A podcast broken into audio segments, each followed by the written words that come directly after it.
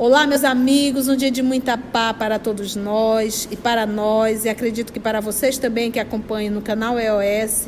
É um momento de muita alegria estarmos juntos para estudarmos a obra espírita. Hoje, exatamente 4 de fevereiro de 2022, e estamos nós reunidos para estudarmos o Livro dos Médios. Vamos hoje dar continuidade, entrar no novo capítulo, capítulo 17, formação dos médios. Vamos ver o desenvolvimento da mediunidade, mudança de caligrafia, perda e suspensão da mediunidade. Aqui, o professor Allan Kardec, ele irá falar sobre o desenvolvimento da psicografia, que é o trabalho, normalmente, quando você vai fazer é, a prática mediúnica, você deve iniciar pela psicografia ela, ela é considerada, vamos dizer assim, é mais tranquila e até mais fácil o início do processo pela psicografia. E aqui o professor irá dar, como isso aqui é o manual da mediunidade, né, o livro dos médios, aqui ele vai dando a, a sequência de como fazer para o desenvolvimento da mediunidade. Algumas pessoas são contra com a palavra desenvolvimento e eu só me lembro dos espíritos, olha, a palavra pouco importa, você tem que entender. Então vamos entender. Quando o professor Allan Kardec falou em desenvolvimento, e aqui basta ler o texto que deixa bem claro. Se você tem uma predisposição, você vai desenvolver. Se não tem, não tem como desenvolver. Então desenvolve o que já existe. E aí você vai desenvolver. Nós sabemos que o que a gente pode desenvolver é a intuição, porque a gente vai se espiritualizando, a gente pode desenvolver essa intuição. A gente vai ver muito claro isso na obra Paulo Estevo, tratando do próprio Saulo de Tasso, que não tinha absolutamente nenhuma sensibilidade, e quando a gente se depara ele já com seus 60 anos, já conversando, ouvindo, tendo várias intuições do mundo espiritual. Logo, ele desenvolveu através da sua moralização. Então vamos agradecer a Jesus. Vou pedir para a Aramita, que está aqui ao nosso lado, para fazer a nossa prece de abertura. Senhor Jesus, graças te damos pela oportunidade de estarmos reunidos em teu nome para estudar a obra espírita. Graças te damos por ter enviado os teus espíritos, as virtudes do céu, para nos trazerem esta obra.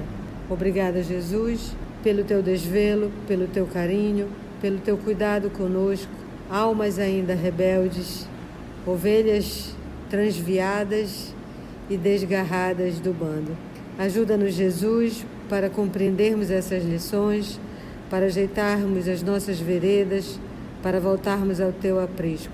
Ajuda-nos a todos nós, aqui presentes, encarnados e desencarnados, para compreendermos além só das letras, para que sejamos, podemos, possamos colocar em atitudes, atos, essas lições aqui vistas.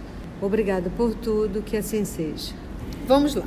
Desenvolvimento da mediunidade, item 200. Trataremos aqui especialmente dos médios escreventes. Psicografia, tá, gente? Por ser o gênero de mediunidade mais espalhado e, além disso, porque é ao mesmo tempo, o mais simples, o mais cômodo e o que dá resultado mais satisfatórios e completo. Por quê? Porque fica anotado.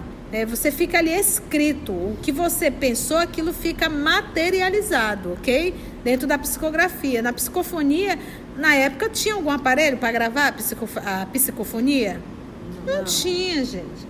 Então, o melhor, como ele diz, até para você avaliar depois a comunicação, era a psicografia e era o que mais se tinha naquela época. É também o que todos ambicionam possuir.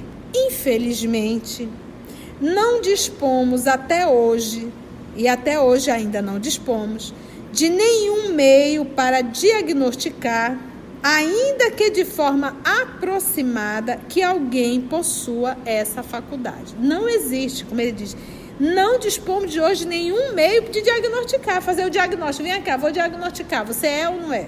Os sinais físicos que algumas pessoas tomam por indício, nada tem de infalíveis. Ah, você tem um, um movimento aqui na cabeça, um afundar não sei aonde, isso quer dizer que você é médio, você tem um movimento na mão. Não existe. Ela a mediunidade se manifesta nas crianças. Aí o que, que a gente aprende em espiritismo? Livro dos Espíritos. Quando é que completa a encarnação do espírito? Aos seus sete anos de idade. Então, antes disso, ele tem um contato muito facilmente com o mundo espiritual.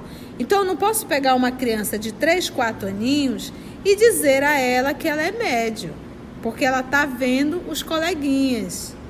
Então, em hipótese alguma. Até porque que tem aquele período que a criança realmente cria, imagina, mas há casos que é autêntico. Por exemplo, eu conheci um casal que eles tiveram uma filha e eles tinham muita dificuldade, eles, eles passaram muito tempo idealizando essa gravidez até que conseguiu e nasceu essa menina. Uma menina muito querida. E ela, depois dos seus três aninhos, mais ou menos, ela começou a brincar, pulava em cima da cama com o meu amiguinho. E ela brincava, você via que ela estava interagindo realmente. E os pais, sendo espírita, respeitaram aquilo e, e respeitavam o tratamento dela com o meu amiguinho. Um belo dia essa menina chorou convulsivamente e a mãe olhou: O que foi, minha filha? O meu amiguinho vai, vai para o céu. Ele não vai mais poder brincar comigo. Aí a mãe disse: Mas por que, minha filha, que ele não vai mais poder brincar? Ele disse para eu não ficar triste, porque ele vai voltar, só que ele vai voltar dentro da sua barriga e ele vai ser meu irmãozinho. E lembro que ela tinha essa dificuldade de gravidez. E aí ela ficou meio surpresa com o esposo e esperou, né, tudo acontecer. E eis que passaram alguns meses, ela engravidou e nasceu e era um menino. Muita coincidência? Então aí a gente percebe que realmente era, mas ela tinha três aninhos, não era mediunidade. É porque a encarnação dela ainda não tinha se completado e ela tinha essa interação. Oito, nove anos, essa mediunidade é, vai se aflorando, você passa a enxergar, passa a ver, a criança começa a falar, começa a se assustar, aí fica praticamente é, apresentando uma faculdade mediúnica ou um processo obsessivo. Porque isso também é um outro ponto. Às vezes você faz um tratamento, a criança fica legal e ela nunca mais vê nada. Então, mesmo vendo, a gente ainda assim. Uma criança que vai para a evangelização infantil, naturalmente é suspenso. Porque ela não tem maturidade emocional para lidar com isso. E nem intelectual. Então aquilo é suspenso. Vai aparecer depois, talvez, lá na sua fase adolescência quase adulto. Mas já fica caracterizado. Vamos pegar o Chico. O Chico não vê a mãezinha dele? Agora, aquilo foi uma, uma faculdade que o, perturbou? Não, ele lidava com aquilo com uma naturalidade. As pessoas é que o incomodavam quando diziam que era demoníaco aquilo. Mas ele soube lidar com aquilo, ele, ele, via a mãezinha dele, até porque a mãezinha dele, antes de morrer, disse: Vão dizer para você que eu morri, mas não acredite, mamãe não morreu.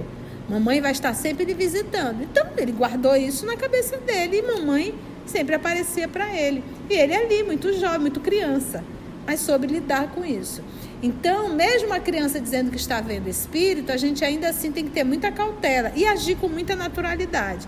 E levá-la realmente a um centro espírita para que possa fazer a própria evangelização infantil, que isso já auxilia auxilia muito. Eu, eu acompanhei um caso de uma criança, conversei com ele ele já com seus nove anos, e eu percebia que a mãe inconscientemente já estava usando o menino. Meu filho, você está vendo alguém aqui?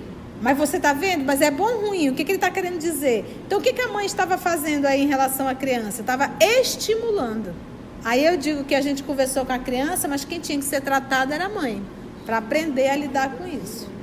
Entendeu? E não estimular isso na criança, tá? Então ele diz: a faculdade está nas crianças, titia já explicou aqui, nos velhos, nas pessoas idosas, em homens e mulheres, sejam quais forem o temperamento. Ou seja, o fato de ser médio, isso garante que a pessoa seja um espírito moralizado? Não. A gente vê isso em todos os momentos da nossa vida. A gente vê aí escândalos nacionais de médios, às vezes médio de cura, que toma uma proporção muito maior, mas que a gente vai ver, a pessoa não tem conduta moral nenhuma. Então a faculdade mediúnica ela é neutra, quem dá qualidade à faculdade é o médium. E isso é um, é um instrumento que o Papai do Céu acaba dando para a gente, para que a gente evolua, para que a gente cresça realmente, uma vez lidando com o mundo espiritual de forma quase que ostensiva, né, gente? Então ele diz: em homens e mulheres, sejam quais forem o temperamento, o estado de saúde e o grau de desenvolvimento intelectual e moral. Pode ser tanto para a pessoa doente quanto para a pessoa super saudável. E ele diz aqui: o grau de desenvolvimento intelectual e moral também é dado para qualquer um, desde o ignorante até o sábio, desde o moralizado ao imoral, tá? Então tira isso da cabeça de querer idolatrar médios, como se fossem espíritos evoluídos. Para com isso, está errado. Isso é, é reminiscência do passado, quando você ficava adorando os feiticeiros. Acabou. Não é isso. Aprende uma coisa: o fato de ser médio, isso não quer dizer absolutamente nada. Aliás, quer dizer sim uma coisa: que é o espírito enrolado com a lei e que a misericórdia divina dá essa oportunidade para ver se a criatura toma jeito. Tá bom? Tia, então Chico era bem enrolado. Não, Chico é um missionário. Tanto é que você observa a vida dele, ele bateu nota 10 em todas as provas. Nunca se beneficiou do trabalho mediúnico. Ele é um exemplo do que é ser um bom médium. E ele diz: só existe um meio de se comprovar a sua existência, a existência da faculdade mediúnica. Qual é? Experimentar. Então não tem outro jeito. A Aramita vai chegar comigo, vai conversar e eu vou dizer: Aramita, você é médio? É ridículo. As casas espíritas, às vezes, têm aquele trabalho de fazer o diálogo com as pessoas que chegam. E o que eu vejo de pessoas que nos procuram desesperado porque um ser, tantando a cabeça, estava na condição de um trabalhador, foi dizer que a pessoa é médium. E a pessoa, coitada, fica numa situação às vezes difícil. Meu Deus, eu sou média agora, o que, que eu vou fazer? Eu digo, gente, essa pessoa deixou Kardec no chinelo, porque nem Kardec fez isso. Então nós não podemos. Se a pessoa chegou incorporada no centro espírita, se batendo toda, ainda assim você não pode dizer que ela é média, porque ela pode estar apenas sofrendo uma obsessão. Tratou a obsessão, ela nunca mais vai incorporar. Porque um espírito pode subjugar uma outra pessoa. Entendeu? Então jamais, como diz Kardec, temos que o quê? Experimentar. Para isso nós temos hoje, dentro de instituições espíritas sérias, estudo de O Livro dos Médios. Quando chegar lá no capítulo que você acabar, Laboratório do Mundo Invisível, aí, a partir daí, você começa a prática mediúnica. Aqui nós já estamos no terceiro livro, o livro dos médios. O que, que o professor falou logo no iníciozinho de o livro dos médios? Que antes de estudar essa obra, você teria que estudar o quê? O que é o Espiritismo e livro dos Espíritos. Então, aqui, formação dos médios, ele já está partindo do princípio que a pessoa já estudou o livro dos Espíritos, já estudou o que é o Espiritismo. Então, ela tem capacidade de começar o exercício da prática mediúnica que aqui ele orienta começar pela psicografia. Fuja de curso de três meses. Isso é curso para preguiçoso. É curso para pessoa acomodada. Não tem como você fazer três meses de mediunidade e ir para a prática mediúnica com segurança. Ah, tia, então a gente vai demorar muito. Você está com pressa por quê? Para fazer de qualquer jeito? Mediúnica é um laboratório, diz o professor Allan Kardec. E que a gente tem que ter muito cuidado quando vai fazer as misturas de cada produto químico. Senão a gente pode explodir tudo. Entendeu? Então não tem pressa. Ah, mas se for assim, não vai ter trabalhador, porque as pessoas. Olha, se a pessoa não se predispor a estudar o livro dos médios, porque ela quer ir logo para a prática mediúnica, é maravilhoso você cortar o mal pela raiz.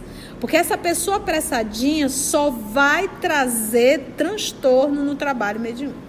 Então você está cortando já o mal pela raiz. Aquele que realmente respeita o trabalho, ele vai sim se predispor a estudar todo o livro dos médios, depois de ter estudado o livro dos espíritos e o que é o espiritismo. Continua o professor Allan Kardec. Pode-se obter a escrita, como já vimos, com o auxílio das cestas e pranchetas ou diretamente com a mão.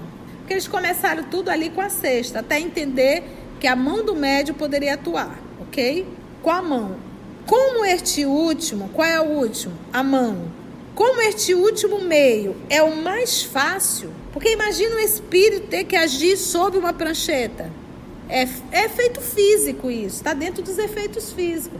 O, o trabalho para a espiritualidade é muito maior. Como também ter que psicografar através de um analfabeto. O esforço, vamos dizer assim, a resistência material é muito maior. Porque a pessoa não tem coordenação motora, ok? Estão entendendo, gente?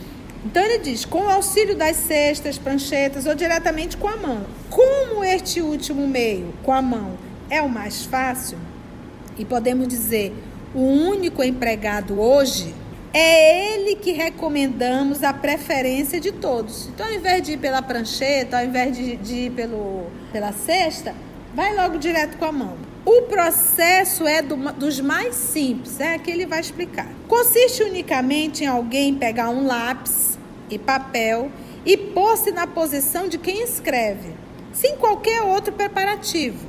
Entretanto, para que alcance êxito, muitas recomendações se fazem indispensáveis.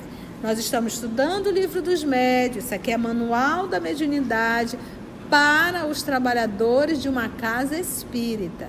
Não vá fazer esse testezinho aqui dentro da sua casa sozinho. Não, porque tem gente tantã. Não faça isso. Porque, tia, você não sabe quem são tuas companhias. E se você é igual aquela brincadeira, vou usar o que chamo, como chamo, brincadeira do copo, brincadeira da chave, tem espírito em todos os cantos. Que tipo e que nível, aí é por isso uma pessoa que está lendo isso aqui, mas que já leu o que é o Espiritismo e que já leu o livro dos Espíritos, ela já tem subsídio suficiente para entender que ela não pode fazer esse teste sozinho dentro da casa dela. Mas quem veio direto para cá vai se arvorar a fazer esse teste sozinho. E aí entra no processo de obsessão e às vezes de fascinação. E às vezes uma subjugação. Porque o que, que a gente aprende? Que tu, tudo aquilo que é escrito tem que passar pelo que? O cunho do bom senso e da razão. E isso é interessante, Kardec diz, solicitar que outras pessoas possam ler. Ele orienta isso aqui. E a pessoa está lá sozinha, quem que vai ler? Que tipo de espírito? Havia uma preparação, alguém responsável, caso, caso essa pessoa incorporasse, se batesse todo lá? Entendeu, gente? Então eu digo, se a pessoa se avora a fazer isso em casa, não estudou o livro dos Espíritos. E ainda deu uma pulada e veio direto aqui, formação dos médios. Não leu nem a introdução aos demais capítulos. 201. Como disposição material, recomendamos que se evite tudo o que possa embaraçar o movimento da mão. É preferível mesmo que esta, a mão, não descanse inteiramente no papel. A ponta do lápis, a ponta do lápis deve tocar na folha o suficiente para traçar alguma coisa, mas não tanto que ofereça resistência. Todas essas precauções se tornam inúteis quando se começa a escrever correntemente, né? rapidamente ali. Porque então nenhum obstáculo detém mais a mão. São simples preliminares para o aprendiz. Então aqui ele tá, esse teste aqui primeiro, ele está querendo ver se a pessoa é um médio que mecânico, que nós já estudamos isso lá atrás também. O médio mecânico, a mensagem passa pela máquina cerebral dele? Não passa. Então, do jeito que o espírito atuava sobre a prancheta ou sobre a cesta, ele passa a atuar direto sobre a mão do médio. Mas para isso é necessário que o médio tenha essa predisposição orgânica para ser um médio mecânico. Então, aqui esse movimento de segurar levemente o lápis, colocar ali só a pontinha sobre a folha do papel, para facilitar o movimento, ele está fazendo um teste para saber se ali surge um médio mecânico. E na época de Kardec existia um número muito grande de médios mecânicos, e grande maioria eram jovens. Né? Estamos juntos? 202. É indiferente que se use pena ou lápis. Alguns médios preferem a pena, embora ela só possa servir para os que estejam formados e escrevem pausadamente. Porque imagina uma pena leve, tem que pegar tinta e se é um espírito grosseiro, aquilo vai. Né? Então, é, teria que ser um médico que já está habituado com a faculdade e que escreve de forma pausada. Outros, porém, escrevem com tanta velocidade que o uso de pena seria quase impossível, ou pelo menos muito incômodo. Vocês lembram do Chico psicografando? Era devagarzinho ou era rapidex? Rapidex.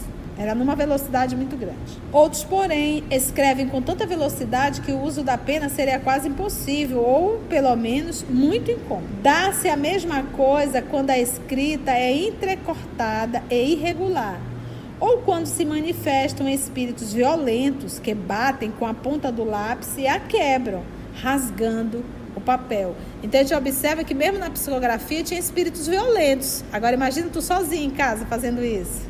Gente, foi bom o estudo? Deu para aprender? Então vamos no Ticadinho do Jaraqui, bem devagarzinho, que é para a gente ir processando e aprendendo sobre mediunidade. Logo, agradecemos a Deus, nosso Pai, agradecemos a Jesus, o amor de nossa vida e a espiritualidade amiga pelo trabalho que foi conduzido. E se Deus nos permitir, até o próximo estudo.